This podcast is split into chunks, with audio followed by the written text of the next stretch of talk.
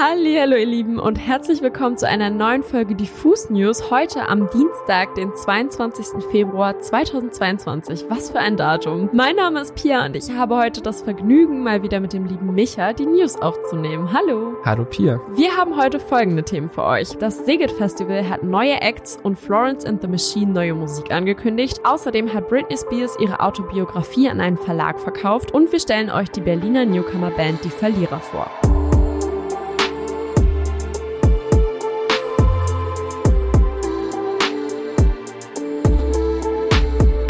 Wir hatten es hier in den Diffus News in den letzten Wochen immer mal wieder über das Sigget Festival in Budapest. Und da gibt es auch heute mal wieder ein Update, aber erstmal eins nach dem anderen, für alle, die das Festival noch nicht kennen. Das Sigget findet jedes Jahr im Sommer auf der sogenannten Island of Freedom mitten in der Donau statt. Island of Freedom deshalb, weil die VeranstalterInnen seit jeher freiheitliche und demokratische Werte hochhalten und damit setzen sie besonders in den Regierungszeiten von Diktator Viktor Orban ein wichtiges Zeichen. Dieses Jahr will das Sigget alles nochmal eine Spur größer größer und krasser als bisher machen, nachdem das Festival die letzten beiden Jahre pandemiebedingt aussetzen musste. Das spiegelt sich auch im gigantischen Line-up, das hier auf die Beine gestellt wird und heute kamen da ganz frisch einige Acts dazu und die lassen sich sehen. Zum einen Justin Bieber himself, der wird die Island of Freedom als Headliner mit seinem Purpose-Album beehren. Außerdem die australische Band Tame Impala rund um Kevin Parker mit ihrem dreamy Psychedelic Rock und aus dem Vereinigten Königreich sind auch ein paar große Acts, wie zum Beispiel Beispiel Sam Fender und Anne-Marie am Start. Das ist aber nur die Spitze des Eisbergs, denn vor ein paar Wochen haben wir hier schon mal die erste Welle an Shows angekündigt, die es genauso in sich hat. Mehr dazu auf unserer Website in der Live-Kategorie. Und ich weiß, die Anfahrt ist jetzt nicht unbedingt ein Katzensprung, aber es kommen auch ein paar deutsche KünstlerInnen, wie zum Beispiel Milky Chance, Giant Rooks und Alice Merton. Vielleicht nehmen die euch ja mit. Und noch kurz für euren Terminkalender. Dieses Jahr findet das Sigit vom 10. bis zum 15. August statt.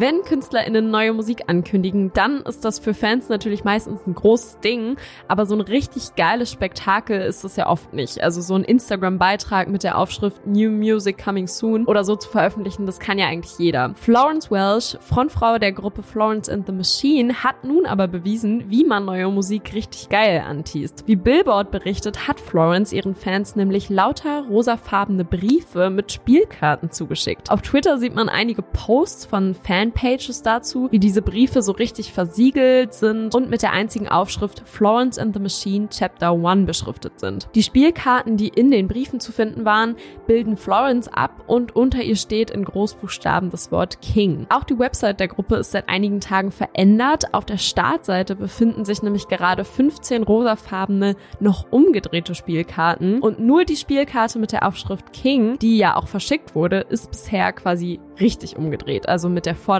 nach oben. Wer auf der Website die einzig umgedrehte Spielkarte anklickt, bekommt dann den Hinweis Something's Coming und einen Hinweis, sich beim Newsletter anzumelden. Viele spekulieren nun, ob es sich bei den 15 Spielkarten um die 15 Songs eines neuen Albums handeln könnte und ob King vielleicht der Titel der ersten Single ist. Ihre letzte Platte High as Hope veröffentlichten Florence and the Machine ja bereits 2018 und damit sind jetzt fünf Jahre vergangen. Eigentlich ist doch damit die Zeit reif für neue Musik.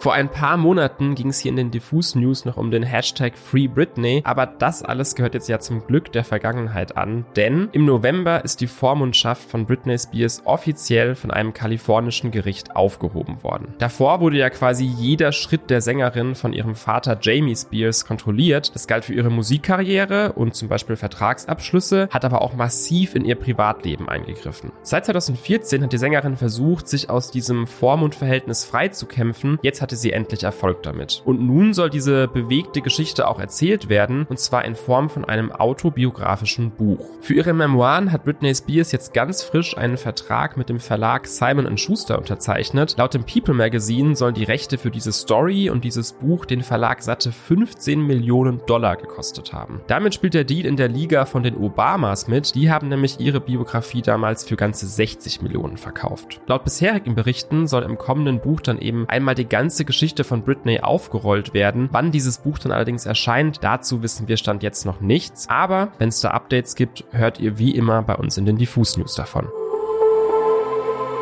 Wer am Wochenende mal wieder einen Blick in unsere aktualisierte Indie-Bubble-Playlist geworfen hat, der wird sie schon kennen, und zwar die Berliner Newcomer-Band Die Verlierer. Mit Mann im Mond haben sie am Freitag ihre erste Single veröffentlicht und genau deshalb wollen wir euch die Jungs an der Stelle mal etwas genauer vorstellen. Die Fünfer-Kombo ist nämlich gar nicht so unerfahren, wie man es bei dem Release einer Debütsingle vielleicht denken könnte. Lorenz, Oscar und Giles, drei Fünftel der Band, haben schon in der Garage-Band Chuckamuck musiziert und auch Hannes und Jonas konnten bereits als Teil der Gruppe Maske Erfahrungen im Punkbereich sammeln. Kennengelernt haben sich die fünf auf Punkkonzerten, dementsprechend gab es da schon eine musikalische Basis, auf der man dann aufbauen konnte. Getroffen haben sie sich dann im Studio in der Uckermark. Für alle, die nicht wissen, wo das ist, das ist im Nordosten Brandenburgs. Und eigentlich wollten sie dort eine Split-Single aufnehmen, aber wie es immer so ist, stattdessen wurde, und ich zitiere, nur gezockt, gesoffen und gemacht, was man halt so macht. Das ist Lifestyle. Ganz genau. Die Jungs blieben dort eine Woche und haben sich schlussendlich doch dazu durchgerungen, ein bisschen was zu Papier zu bringen und aufzunehmen. Und offenbar scheinen sie zu fünf wirklich harmoniert zu haben, denn es gab Wiederholungsbedarf, wie Gitarrist und Sänger Lorenz selbst erzählt hat. Das Ergebnis ist jetzt eine selbstbetitelte Debütplatte, die am 11. März erscheinen soll. Und wie man im Pressetext schon lesen konnte, wird es darauf alles zwischen Krautrock, Postpunk und NDW zu hören geben. Und wenn ihr einen ersten Eindruck davon bekommen wollt, was die Jungs so für Mucke machen, machen, dann fahrt euch doch mal die Debütsingle Mann im Mond rein. Ach, und bevor ich es vergesse, weitere spannende deutsche Acts, die die New Wave-Ära gerade zurückbringen, haben wir in einer kleinen Liste zusammengestellt. Die findet ihr ab sofort bei uns auf der Website. Und damit sind wir dann auch schon wieder durch mit den Diffus News an diesem Dienstag. Neuen Input für eure Playlisten gibt's dann wie immer in der nächsten Folge am Freitag mit unserem Release-Radar. Und wenn ihr noch was zum Anschauen sucht, dann checkt mal gerne unseren YouTube-Kanal. Da kommt heute ein tolles Interview mit dem britischen Musiker Aiden Martin Martin online und mein Interview mit Apollo Sissi ist immer noch online seit Sonntag, immer noch toll, immer noch spannend. Schaut's euch an und habt eine tolle Woche. Ciao!